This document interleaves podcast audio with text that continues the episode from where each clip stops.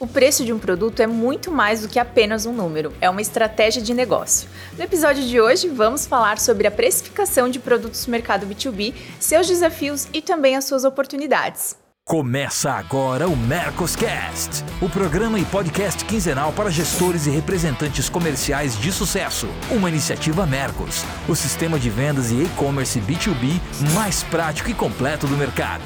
Mercoscast. Olá, é um prazer estar aqui mais uma vez em mais um Mercoscast e hoje para falar de um assunto que foi super requisitado pela nossa audiência.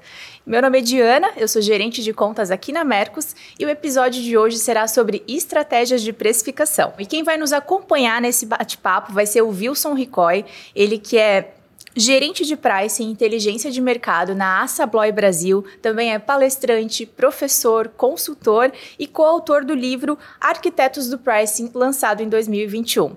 Wilson, seja muito bem-vindo. Obrigado por aceitar o nosso convite. Opa, Diana, sou eu que agradeço. Muito obrigado você, o Marcelo, a Thaís aí pelo convite. É sempre um, um prazer poder falar de alguma coisa que a gente gosta. Eu digo que o bichinho do pricing, uma vez, igual o vampiro, né? Uma vez mordido, ele vai com você para sempre. Então agradeço o convite para ir compartilhar experiências aí com a, com a audiência de vocês. Legal. E para completar a nossa bancada, chamo também o nosso parceiro Marcelo Caetano. Caetano, hoje o papo vai render, não é? Olha, hoje eu estou aqui para aprender. Né? Eu, a gente trabalha muito com precificação nas empresas, né? mas é sempre um assunto que tem que aprender. Né? É, é um assunto que a gente sempre precisa desenvolver porque, enfim, está tudo mudando e, e, a estratégia de precificação não é diferente. Né? Então, eu quero ouvir bastante hoje e, e, poder dar meus palpites aqui. Obrigado pela oportunidade, muito bom estar aqui com você, Wilson.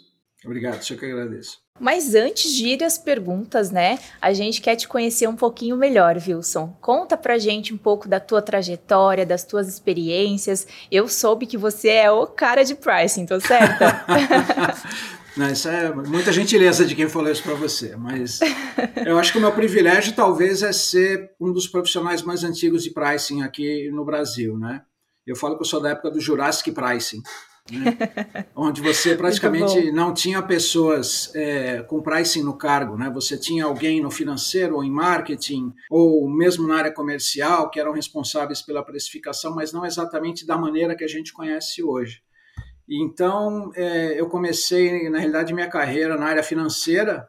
Eu trabalhei na Parker Hannifin, né, uma multinacional do, de movimento e controle do segmento B2B. E trabalhei lá por 24 anos quase. Comecei minha carreira na área financeira. Aí de lá é, eu fui para a área comercial. Então eu juntei os conhecimentos da área financeira com a área comercial. E quando apareceu o pricing na Parker, é, a junção dessas duas áreas de conhecimento me fizeram ser escolhido para primeiro para ser o, a pessoa para implementar é, como piloto o pricing numa das divisões que a Parker tem no Brasil e depois eu fui para a diretoria de América Latina onde eu tive a oportunidade de é, expandir a área implantando todas do zero então, acho que a, a, a, vantagem foi ter o conhecimento, né, de pegar a área do zero, implementar, apanhando, tomando porrada e aprendendo ao mesmo tempo.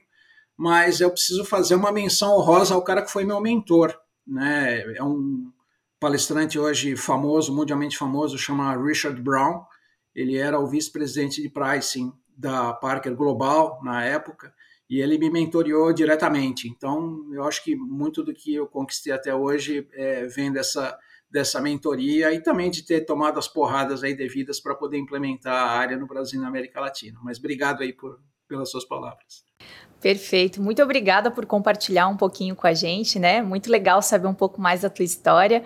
Então, vamos às perguntas, né? Pessoal, na opinião de vocês, né? Qual seria o maior desafio ou o maior ponto de atenção que as pessoas precisam estar atentas no momento de precificar um produto e o que vai impactar diretamente no preço final? É a pergunta de um milhão de dólares, né? Que, que, que eu tenho que fazer para precificar o meu produto? Eu acho que é preciso lembrar antes que o processo de precificação, você ir lá e colocar o preço do produto, ele é o final de todo um estudo, de todo um processo.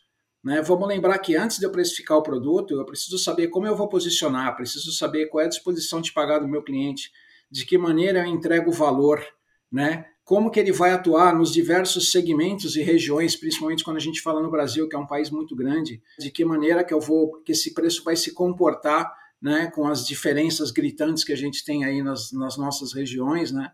Então, precificar é o final disso tudo. Mas respondendo diretamente a tua pergunta, sem ficar enrolando, né? Eu acho que a gente precisa considerar, claro, além da margem, a gente precisa considerar os impostos na cadeia, né? Porque eles são muito importantes para que a gente, no final, possa calcular a margem correta do produto, né? Já descontando os impostos. Existem alguns impostos que, por exemplo, para alguns clientes são custo, porque ele não se recupera. A gente precisa ter essa distinção na hora da gente fazer as nossas estratégias. E a gente precisa considerar também uma coisa que eu chamo de custos ocultos. Né? O que são custos ocultos? Por exemplo, frete, é, embalagens especiais, o custo de servir, que o custo de servir é diferente se a gente for ver atacado, varejo, distribuidor, cliente final. Né? São coisas que muitas vezes a gente não considera na formação do preço, mas que impactam no nosso resultado. Então, se eu tivesse que fazer uma recomendação, seria essa: enxergar bem a cadeia de impostos, posicionamento e colocar os custos ocultos para que a gente não seja pego de calça curta lá na frente. Acho que o, Wilson falou uma coisa super importante, sabe? Que o pricing é o final de um processo. E o que eu vejo é que muitas vezes a empresa, ela, ela, o pricing fica acuado por toda uma estratégia de desenvolvimento de produtos e serviços mal executada. E aí o pricing fica tendo que fazer é, o preço caber naquele produto que está mal desenvolvido, né? E, e o pricing é, é, é, chamado lá na ponta só do processo, que para mim é um outro equívoco, né? Ele tem que, é, tem que trabalhar no desenvolvimento do projeto, porque senão chega lá na ponta, o pricing está ferrado, né, cara? Porque ele tem muito pouco, pouco, pouca ação. Então eu vejo que a gente investe pouco em desenvolvimento de soluções, desenvolvimento de produtos, desenvolvimento de serviço e pesa lá na ponta no pricing de ter que, ter que precificar justificar aquele processo lá que está todo equivocado lá para trás. Né? E aí o, o, mix, o portfólio de produtos das empresas ficam completamente distorcidos por causa dessa, desse equívoco. Então eu gosto muito dessa visão do pricing mais amplo, participativo no processo de desenvolvimento, para que lá na frente ele não fique só com a bucha na mão de ter que resolver um problema que foi gerado lá atrás no mau desenvolvimento ou no mau posicionamento, numa pesquisa equivocada de mercado. Você sabe, só fazendo um adendo aí, quando eu comecei a trabalhar com pricing, que eu pegava esses rabos de foguete que você mencionou aí, Caetano, eu estava me sentindo realizando o sonho da minha mãe. Minha mãe queria que eu fosse bombeiro, né? Quando eu era pequeno. Porque eu, sempre na hora que caía negócio de precificar para mim era para apagar incêndio. Então era mais ou menos a situação que você falou. Ainda bem que agora a gente está conseguindo mudar um pouco essa mentalidade. Legal.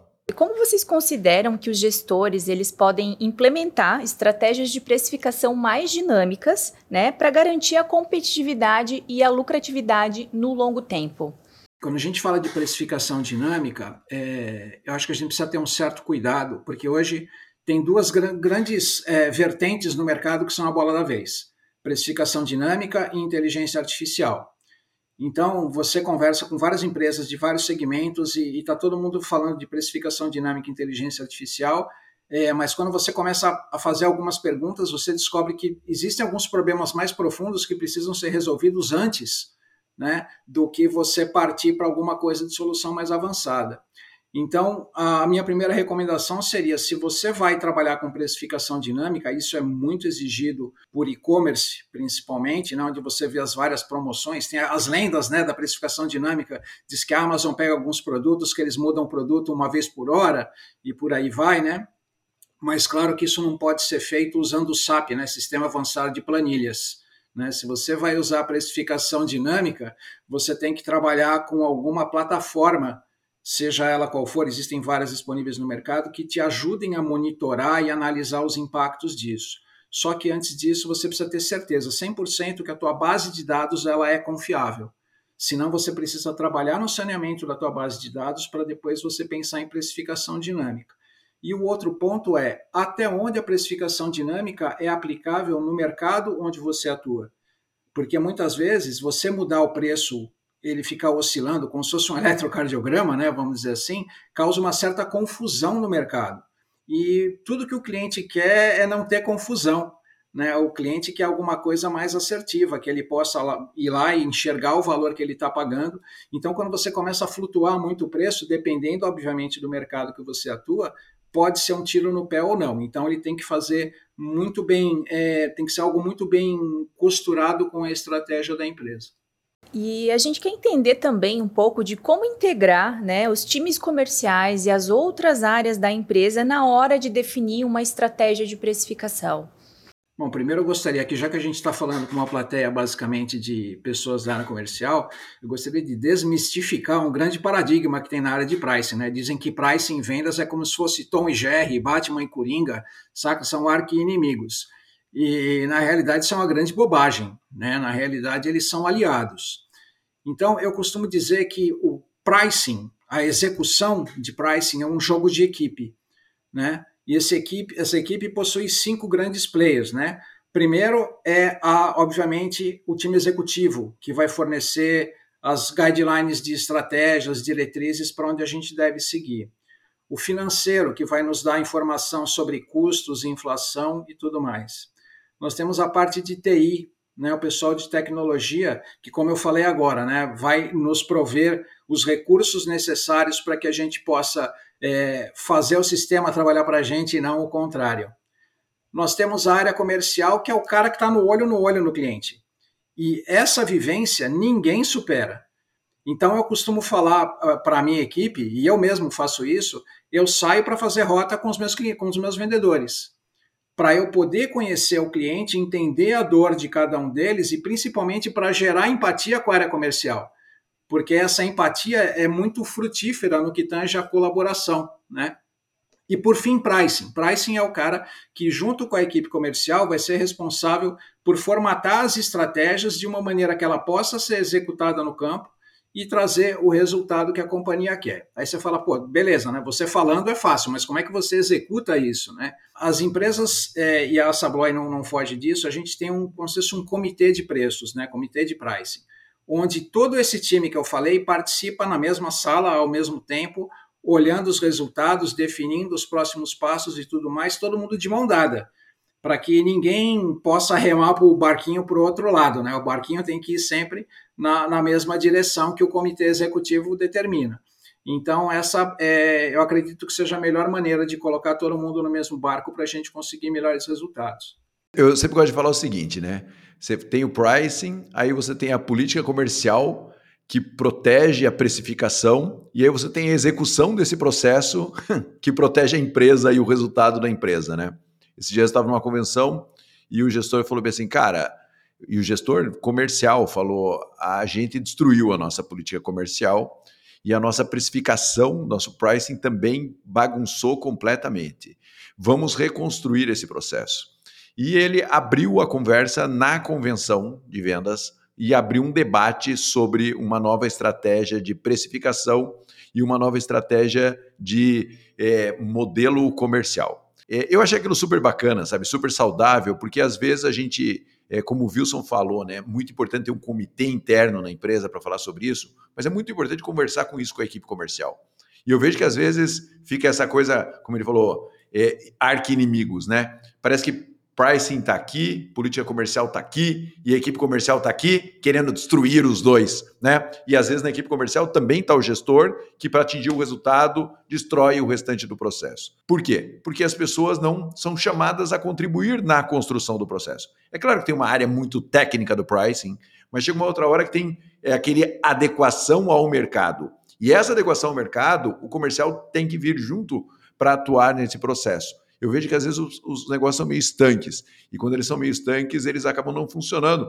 Porque se a equipe comercial lá na ponta não entender, equipe comercial, incluindo o gestor, e não respeitar esse processo, não adianta nada, porque você faz um processo de precificação e aí na hora da política comercial você detona esse processo de precificação.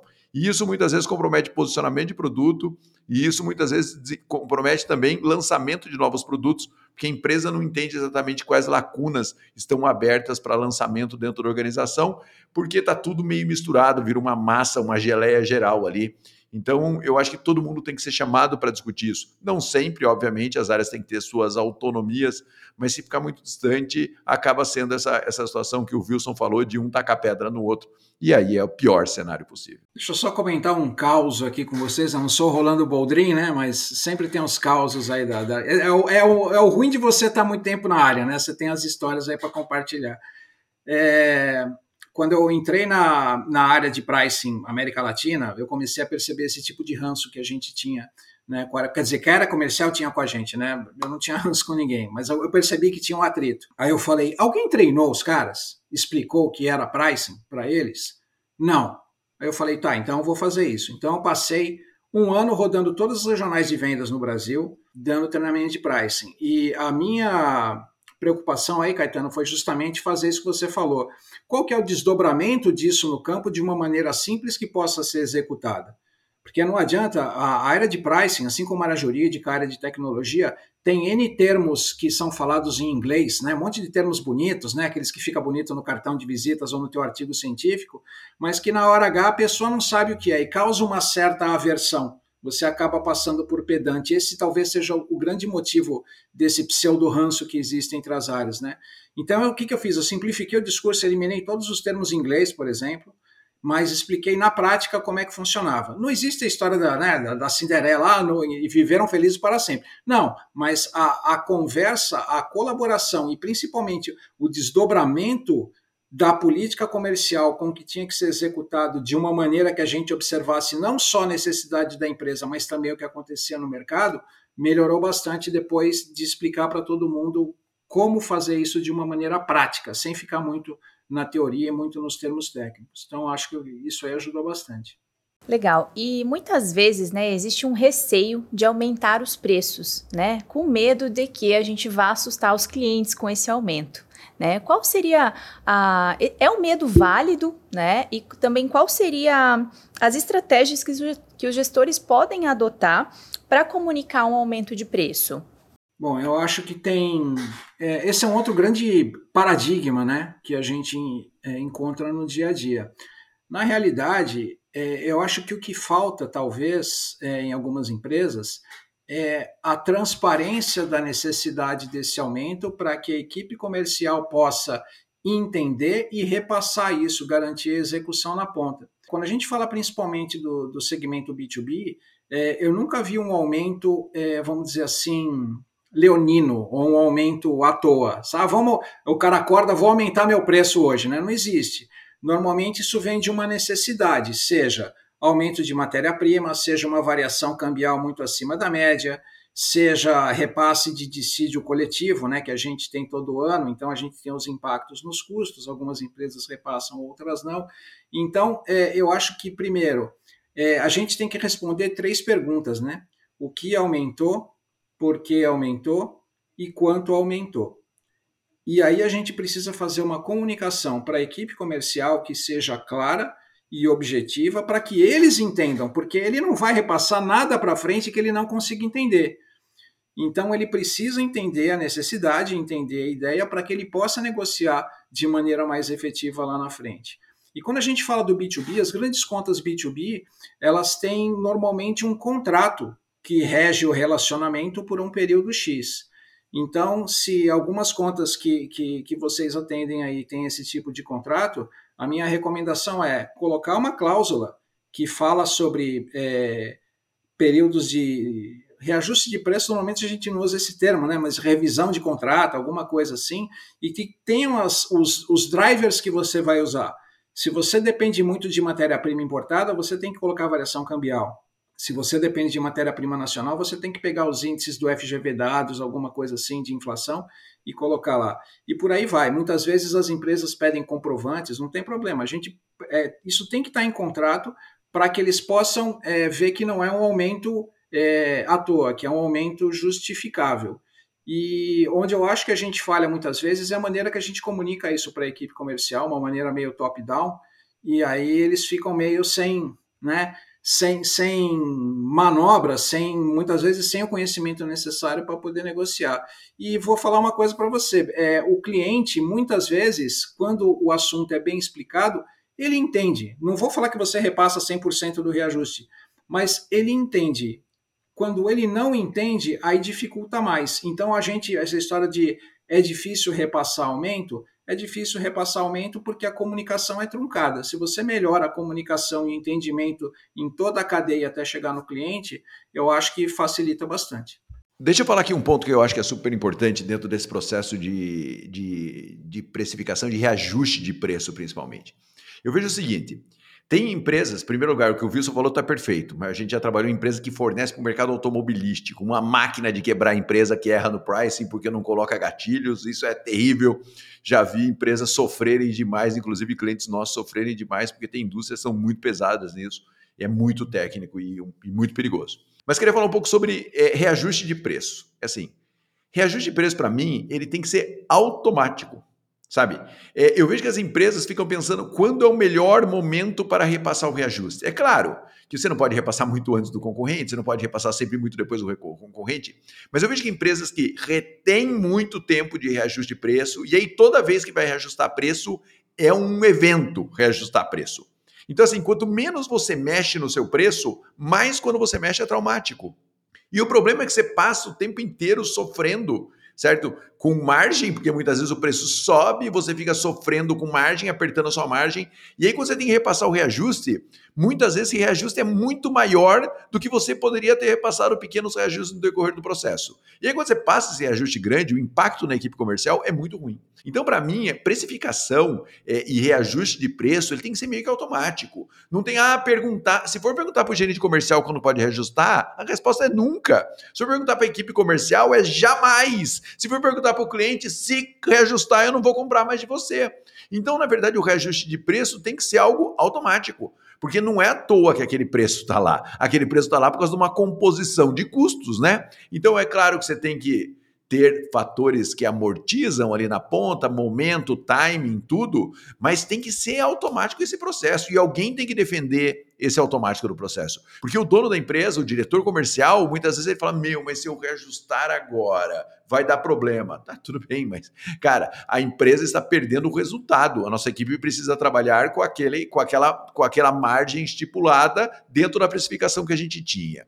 Então, hoje em dia até que menos, mas antigamente a gente encontrava muito isso nas empresas. Retinha, retinha, retinha, retinha preço. Chega uma hora que ele começa a ter produtos de baixa qualidade para sustentar preço, e aí você começa a torcer todo o posicionamento da empresa, porque você não foi automático dentro do processo. Você pode falar assim: ah, Caetano, mas se eu for automático, meu preço vai chegar uma hora que vai ficar lá em cima, beleza? E aí você lança um outro produto aqui embaixo, com um custo menor, com uma com, mantendo margem, com um custo menor, com uma precificação nova, com uma matéria-prima, de repente, diferente, para que você consiga ocupar esse espaço. Mas o que você não pode é você ficar retendo o reajuste de preço, porque veja, isso até inibe de você lançar produtos para complementar a seu, o, seu, o seu portfólio de produtos. Então o que eu vejo é que as empresas vão se torcendo, chega uma hora que está tudo torto ali, margem trançada, lançando produto equivocado para tentar. Cara, porque simplesmente você não deixou flutuar de acordo com os custos. É simples assim, como eu estou falando? É super... Não, não, é complicado. Mas travar esse processo e transformar o processo de reajuste de preço em algo emocional também é terrível. Então é melhor você tomar decisões, tipo, cara, meu preço explodiu, lança um produto aqui, encaixa aqui, vamos embora. Só que isso exige agilidade, isso exige velocidade de desenvolvimento de produto, de importação, de compra, de, de, enfim, de tudo isso daí. Mas se você não fizer isso, você vai ficar exigindo uma elasticidade na, na, na precificação e nas margens ali, cara, que não vai acontecer. Então você precisa ser meio que é um fluxo natural, né? E a gente precisa tomar decisões em cima disso. Eu tenho falado muito que nos últimos anos algumas áreas têm sido muito pressionadas, né? Desenvolvimento de produto, é, compra, supply, essa coisa tem sido muito pressionados e deve ter uma estrutura para isso, porque também às vezes tem uma pessoa para fazer isso, aí está morto, né, cara? Você tem que ter uma estrutura de desenvolvimento de produto, tem que ter uma estrutura de supply para que te permita lançar novos produtos encaixando dentro da flutuação que naturalmente vai acontecer no mercado. Perfeito. Tem um, um, uma situação que, que eu passei na, na empresa que eu trabalhava anteriormente, tanto a Parker como a, a Sabloy, eles são líderes no que tange a, a, primeira movimentação de preço, né? Então, eles são líderes, depois você tem os seguidores. É, muitas vezes, esse seguidor, ele não repassa o preço querendo abocanhar market share. Só que eles têm as mesmas matérias-primas, eles atuam nos mesmos canais, eles têm a mesma estrutura. Então, o que acontece? É, é esse cara que eu falei que foi meu mentor, né, o Richard Brown, Richard Brown, ele falava que uma hora o diabo cobra a conta. né? Então, o que, que acontece? Teve uma ocorrência, sei lá, uns 10 anos atrás, mais ou menos, onde entrou uma empresa japonesa que pegou toda uma linha de produtos que, que a Parker fabricava, jogou os preços lá embaixo, porque a ideia era derrubar a Parker, era comer market share. E jogou o preço assim, no posicionamento que é, claramente estavam colocando dinheiro para fazer isso acontecer. Só que o que aconteceu, né? Eles começaram a sofrer os, os problemas da brasilidade, né? Que a gente conhece bem, e quando eles começaram a implementar o, os reajustes de preço que eles estavam precisando, era da ordem de dois dígitos. E aí o cliente falou, pô, você joga o preço lá embaixo, agora você quer aumentar dois dígitos, né? E aí voltaram a comprar da empresa anterior. Só que nessa eles canibalizaram o preço de toda uma linha de produtos e aí a gente nunca mais conseguiu reposicionar o produto do jeito que estava. Então eles só causaram estrago no mercado, não teve resultado nenhum e só que canibalizaram toda uma estratégia de, de produtos que foi desenhada. Então, eu, eu 100% com você, Caetano. Eu acho que tem que ser um processo. Indolor nunca é, né? mas ele tem que ser um processo é, sistêmico, né? de maneira que a gente consiga fazer com menos sofrimento possível e que não seja esse evento né, é, traumático que normalmente é nas empresas que a gente conhece. Legal, perfeito. Uma pergunta que vem bem de encontro, né, com o que a gente está comentando aqui e que vai até complementar essa questão. A gente sabe que tem alguns segmentos que eles são bem agressivos, né, em relação ao preço. Então, como gente, as empresas podem equilibrar isso, né, atender o mercado, ao mesmo tempo sem perder a, a lucratividade, né, a margem de lucro aí dos produtos? Essa é outra pergunta de um milhão de dólares, né? É mas eu acho assim, eu acho que depende muito da estratégia da empresa. Esse jogo de entrar em mercado muito agressivo em preço não é um jogo para todo mundo jogar. Eu acho que você tem como estratégia ser um diferencial em custo, ou seja, você vai ser o cara do primeiro preço e tudo mais, que foi a estratégia, por exemplo, da Azul, quando entrou no mercado aqui no Brasil, eles queriam ser a empresa de, de primeiro preço. Então, você tem que ter uma estrutura de custo muito enxuta, você tem que ter, é, ter o processo de fabricação tem que ser o mais otimizado possível para que você possa ter custo competitivo para brigar nesse mercado. O que a gente vê hoje em dia é empresas que falam: o meu produto é o nota 10, o meu produto é o melhor, é o mais robusto, é o mais eficiente, é o mais isso, é o mais aquilo, mas quer brigar por preço. Cara, não é jogo para você jogar porque a tua estrutura que você tem, o nível de qualidade que você tem no teu produto, o nível de matéria-prima que você usa no teu produto, não vai te permitir brigar nessa linha de preço. E outra, o risco que você corre é eventualmente acontecer o que eu, eu falei agora para vocês, né? Você canibalizar o teu produto de forma que aquele cara que comprava o teu produto que tinha aquele status, vamos dizer assim, ele deixa de comprar um caso recente, não, quer dizer, não tão recente, né, que a gente ficou conhecendo aí, foi o caso da Copenhagen, que sofrendo a concorrência, é, decidiu abrir a Chocolate Brasil Cacau. Ele fala: eu não vou baixar o meu preço do Copenhagen, eu vou competir com um cara com outra linha de produto, que foi o exemplo até que o, que o Caetano deu agora há pouco. Eu vou ter um produto é, competitivo para atuar nesse mercado, mas não vou canibalizar o meu produto. Então, se o teu diferencial é ser uma empresa de baixo custo para competir nesse mercado, ok. Se não for, você precisa voltar para a tua estratégia e entender. Se a tua estratégia é ter o melhor produto no mercado, talvez seja um jogo que você não deva jogar. Eu acho isso muito legal. É, acho que o exemplo da Copenhagen é super pertinente aqui nesse processo. Né? E veja, o trabalho que dá. Né? Você lança uma marca nova, mas você veja a oportunidade que dá também. O que, que a Copenhagen conseguiu, o que o grupo conseguiu, na verdade, com a Brasil Cacau atingindo um novo nicho de mercado que eles não estavam acostumados a trabalhar. Por quê? Porque eles decidiram que eles não iam espremer a Copenhagen ou não iam fazer uma, uma um, eles iam manter o posicionamento da Copenhague. Então veja que às vezes você não apertar a estrutura te permite soluções criativas que pode ser que o futuro da sua empresa, pelos bilhões que eles foram vendidos, passou muito por essa recriação. Mas essa recriação só aconteceu porque respeitou o posicionamento. E uma coisa que eu queria reforçar aqui é o seguinte: produto de menor valor não significa necessariamente margem menor sabe? E, e se isso for trabalhado de uma maneira estratégica, você pode ter produto de menor valor com margem igual ou superior a produto de maior valor agregado. Tem vários clientes nossos que têm duas ou três linhas de produto que a linha mais barata, ou a segunda mais barata, tem mais margem do que a linha premium.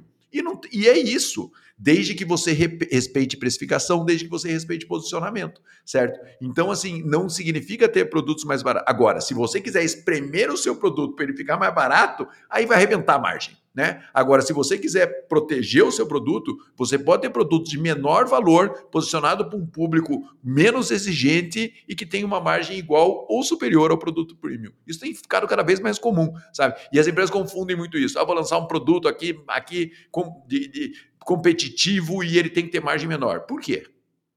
Por que, que seu desenvolvimento de produto não pode dar um jeito desse produto ter uma margem melhor? Por que, que você não pode fazer isso? Né? Não é não é uma condição direta assim. Né? Perfeito, perfeito. Vai, vai bem de encontro a, a alguns discursos aí que eu tenho, vamos dizer assim, contra-atacado, né? Algumas palestras que eu vou fazer, o pessoal chega para mim e fala isso: ah, eu tenho que lançar um produto mais competitivo com margem menor. Eu falo, depende. Depende muito da, da tua estratégia, depende muito onde você quer competir, depende muito muito como você está desenvolvendo o teu produto, né? É, a gente sabe, por exemplo, que no, nos restaurantes, né, os vinhos que trazem mais margens, muitas vezes são os mais baratos da carta de vinhos, né? Porque os caras usam o preço alto do, do vinho mais caro como referência, acaba ganhando mais no vinho mais barato. Então, não é uma estratégia rocket science, né, de ciência de foguete. Não, é uma estratégia fácil de ser implementada, desde que como eu falei anteriormente, esteja todo mundo de mão dada, né, para que a gente possa ter esse direcional. Mas, cara, eu concordo 100% com o que você disse. Perfeito. E, e, pensando no Brasil, né, um país tão grande com vários comportamentos de compra diferente em cada uma das suas regionais, né? Como as empresas podem pensar nessa precificação considerando todas, toda, toda essa diversidade, né? É possível encontrar um equilíbrio? Olha, é uma boa pergunta. Porque, assim, se a gente for ver as dimensões do, do país, né, e as diferenças sociais que a gente tem, né, a, a desigualdade social no país é muito grande, e aí isso influi na disposição de pagar né, dos nossos clientes. Eu vi um estudo recente onde eles pegaram uma pizza de mussarela e calabresa em São Paulo e mapearam o preço da pizza nos vários bairros de São Paulo. Você vê a flutuação de preços, porque cada região tem a sua disposição de pagar, né? tem, tem a sua renda que permite pagar aquele preço.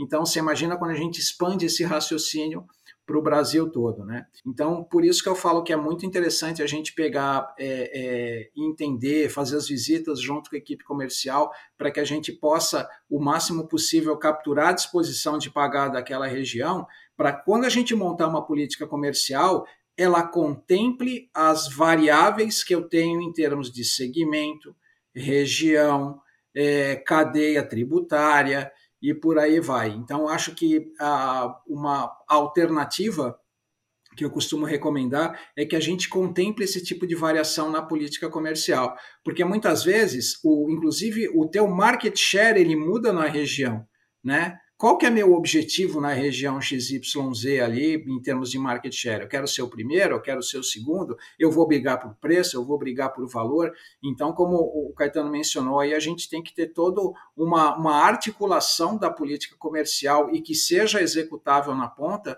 para que a gente possa considerar isso. A gente vai ganhar em todas? Dificilmente, mas pelo menos a gente é, é, tá ali jogando o jogo de uma maneira competitiva e todo mundo sabe a maneira que a gente está atuando. Eu acho isso fundamental. É, no, o Brasil é gigante, né? É, na verdade, acho que o Wilson falou tudo. Né? O Brasil é gigante e você tem que ser competitivo em cada uma das regiões do Brasil, né? Mas você tem que respeitar sua margem e seu posicionamento. De repente, tem algumas regiões que você é, é claro que você está falando de multinacionais, né? Mas tem algumas regiões que você não tem que estar, porque você não é competitivo. Né? E o que eu vejo é que as empresas muitas vezes se esticam, né?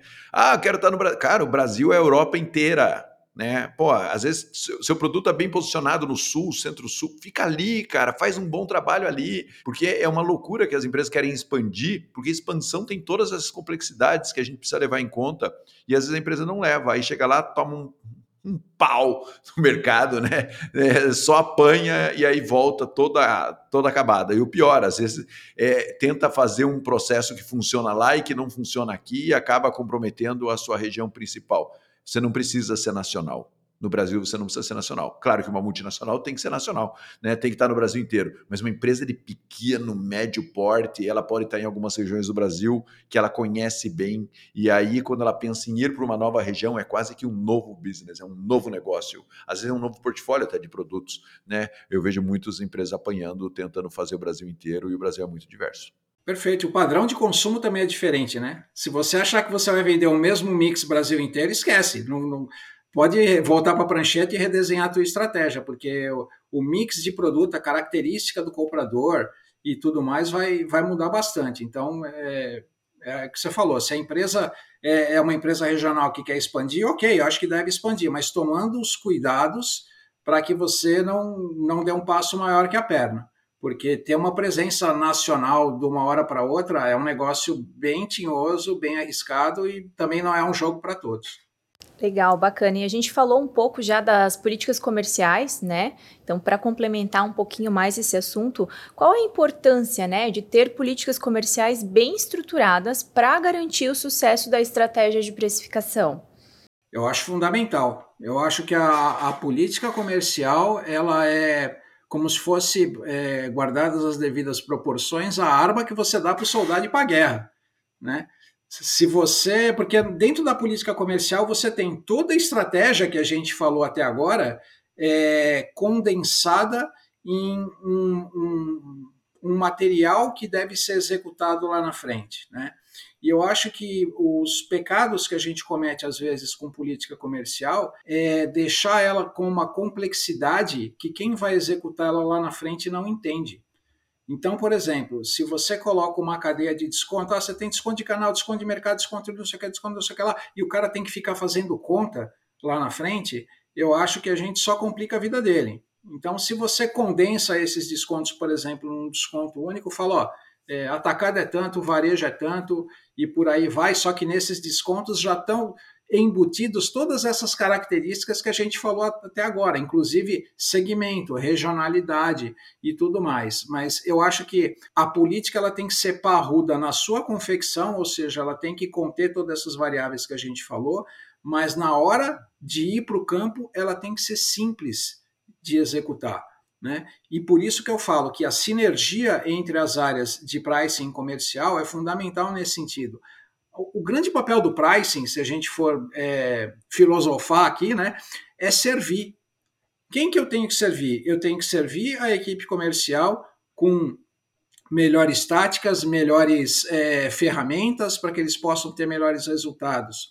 Né? Então, essa sinergia é muito importante. Então, eu acho que a política comercial, sim, ela tem que ser bem estruturada, mas de fácil implementação no campo, porque senão não adianta nada. É você ter é, uma Ferrari e dar para alguém sem habilitação dirigir. Wilson, eu vou te fazer uma pergunta aqui, é, que não quer calar. Muitas empresas de menor porte não têm um profissional de pricing. Onde que ficaria isso, na sua opinião, ou de que maneira essas empresas poderiam é, suprir esse profissional de pricing que é tão raro no mercado, né? Aliás, prazer te conhecer, tão raro no mercado o profissional de pricing e muitas vezes caro para uma empresa de menor porte. Como que a empresa poderia formatar uma engenharia para que pricing fizesse parte dela? O que, que você vê por aí na prática no mercado? Cara, vamos lá. É, esse foi o cenário que eu encontrei quando eu falei do Jurassic Pricing lá. Esse foi o cenário que eu encontrei, porque da, das pessoas. Na, nessa, foi uma palestra com umas cento e tantas pessoas tinham duas pessoas com pricing no cargo, eu e o outro palestrante. O resto era finanças, era marketing, vendas, enfim, aquela galera toda que estava querendo saber, afinal, o que, que era pricing. Então, o que eu costumo dizer é o seguinte: se você puder ter alguém, pelo menos part-time, para executar as atividades de pricing, num primeiro momento, é, vamos lembrar que uma das premissas de pricing é salvaguardar a margem da companhia. Né? Eu acho que você poderia pegar alguém do financeiro. É, você deixar pricing dentro da área comercial, se o diretor da área comercial dá uma carteirada, aí é o lobo tomando conta do galinheiro, com todo respeito. Tá? É, eu já fui da área comercial, sei que eu estou falando. Então, é, eu acho que num primeiro momento eu colocaria alguém de, de finanças ou de marketing, se, se a empresa tiver alguém de marketing, porque o marketing é um cara mais isento de viés. Ele não tem nem o viés financeiro, ele não tem nem o viés comercial, mas ele tem o viés de entender um pouquinho do business, ele pode compartilhar o melhor dos dois mundos. O ideal seria você ter alguém independente de pricing, tá? E eu acho que a área cresceu muito nos últimos tempos. Então, você ter. É, você investir em alguém para fazer uma capacitação, benchmarking, participar de um congresso, enfim, você ir capacitando essa pessoa para que ela possa ser uma pessoa de pricing, eu acho que o nível salarial está no mesmo nível de alguém financeiro, de alguém de marketing ou de alguém de vendas. Então, vamos dizer assim que está mais acessível você contratar um profissional de pricing hoje. A melhor maneira que eu indico é, se a empresa for pequena e quiser implementar, é pegar alguém de dentro da empresa e investir na formação dela, porque ela já conhece o business. Ela vai é, pilotar o, Fórmula 1 em menos tempo. É só dar as diretrizes. Então, tem alguns cursos aí no mercado que fornecem essa capacitação. É, só no ano passado aconteceram dois ou três grandes eventos, congressos de pricing com profissionais da, das mais variadas áreas do mercado que a gente pode ver, farma, banco, é, pequeno varejo, atacadista, financeiro e por aí vai. Então, acho que a participação nesses eventos é muito importante. Mas, respondendo de uma maneira mais clara a tua pergunta, pega alguém de casa que, que tem a capacidade, principalmente cara que sabe lidar bem com números, mas que também não é aquele cara que, que não consegue conversar com a área comercial. Tem que ser um cara que tenha empatia, tenha uma boa inteligência emocional investe nesse cara. Eu acho que é a melhor coisa que a empresa pode fazer. Adorei isso, Wilson. Eu concordo e concordo plenamente. Assim, só para você, obviamente, é o especialista, né? Eu, eu tenho visto assim, fica, tem ficado muito no financeiro, controladoria ali dentro do financeiro. É, às vezes a área de custos também pega, bota price ali dentro, mas subordinar o financeiro, para mim, é o melhor guardião que tem. Até porque muitas vezes o marketing é subdimensionado também e também está tá, tá posicionado sob o diretor comercial, o gestor comercial, né, e acaba tendo influência do comercial. Eu gosto muito de colocar no financeiro e acredito e, a, e acho imperativo que as empresas tenham alguém dentro do financeiro, pelo menos olhando é, part-time para essa questão de, de, de pricing, de precificação. Legal, obrigado, Wilson, pela resposta. Bom, então vamos chegando ao final de mais um Mercoscast. Espero que vocês tenham aproveitado essa aula de precificação de produto. Wilson, quero agradecer demais a tua presença. As portas do Mercoscast sempre vão estar abertas para você voltar. Oi, Jana, muito obrigado. Obrigado você, a Thaís, pelo convite. Obrigado, Marcelo, pelo bate-bola aí, sensacional, muito legal. Acho que sempre qualquer conversa de precificação é aprendizado, né? A gente sempre sai diferente de quando a gente começou a conversa. E contem sempre comigo. Uma honra poder participar aqui com vocês. Fico muito feliz pelo convite. Muito obrigado. Caetano, é sempre um prazer compartilhar a bancada aqui com você. Então, muito obrigada pela sua participação mais uma vez. Ah, eu que agradeço, estou muito feliz. Achei que é, é muito bacana ver um profissional puro de pricing, né? É, porque eu tenho visto muita gente que é de pricing, mas é, não. O Wilson é um profissional puro de pricing. Então, acho que a gente teve uma aula aqui de pricing, de precificação, e, acima de tudo, acho que esse episódio ele reforça a importância de olhar para isso de uma maneira estratégica, porque aí pode estar o posicionamento da sua empresa, aí pode estar o resultado da sua empresa, enfim, e muitas oportunidades no pricing. Você vê que a gente falou aqui, ele deu um exemplo super legal. É, quando você trabalha isso de uma maneira estruturada, você abre possibilidades para novos negócios, quem sabe dentro do seu próprio negócio. E você que nos acompanhou até aqui, não esquece de deixar o seu like no vídeo, comenta sua dúvida, compartilhe o episódio e siga a gente nas redes sociais no Mercosoficial. Daqui a 15 dias voltamos com mais conteúdo para você que é gestor e representante comercial. Até logo!